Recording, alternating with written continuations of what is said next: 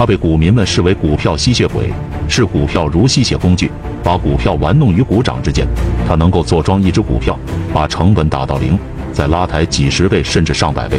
他玩弄散户，玩死庄家，甚至狙击机构。他就是1999年易安科技的首席操盘手李彪。他是一个非常低调的人，在他看来，股市无法预测，只有看和干。他读高中的时候，数学方面就很突出，拿过全国数学竞赛二等奖。在大一时，他借来了一笔钱打新股，资金解冻后将钱还掉。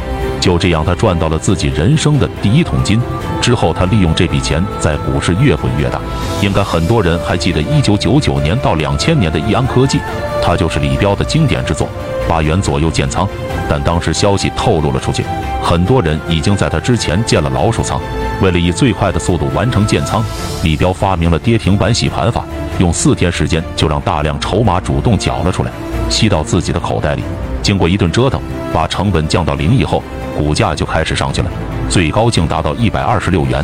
在当时，股票能站上这个高点，可谓是一个奇迹。他自创跌停板洗盘法，玩弄庄家与股掌。虽然李彪做过庄，但他并不同情庄家。他认为大部分庄家并不像散户认为的那么厉害，百分之九十的庄家都会被搞死，很少能全身而退。他持有百分之十甚至只有百分之五的流通股，去狙击庄家百分之五十的流通股，在稿费庄家的过程中寻找快感。而禅中说禅描写了自己操作一只股票的过程，用的正是跌停板洗盘法。从其描写的过程可以看出，这只股票就是当年的易安科技。李彪可谓是主力的鼻祖，他曾神奇预测二零零五年的底部，二零零七年的顶部。李彪并不主张预测股市，因为他认为股市是不需要预测也无法预测的，市场的走向会因各个分裂或各种因素而变化。他只要通过由金钱堆积而成的 K 线图来分析，就能知道下一分钟会发生什么，该干什么。所以他认为股市只要看和干就足够了，预测只是无聊人的游戏。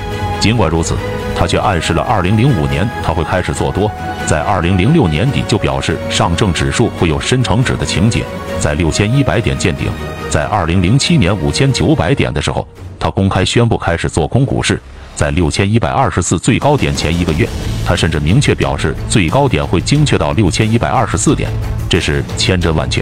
后来证明，历史再一次神奇的被他言中，股市再一次向他低了头。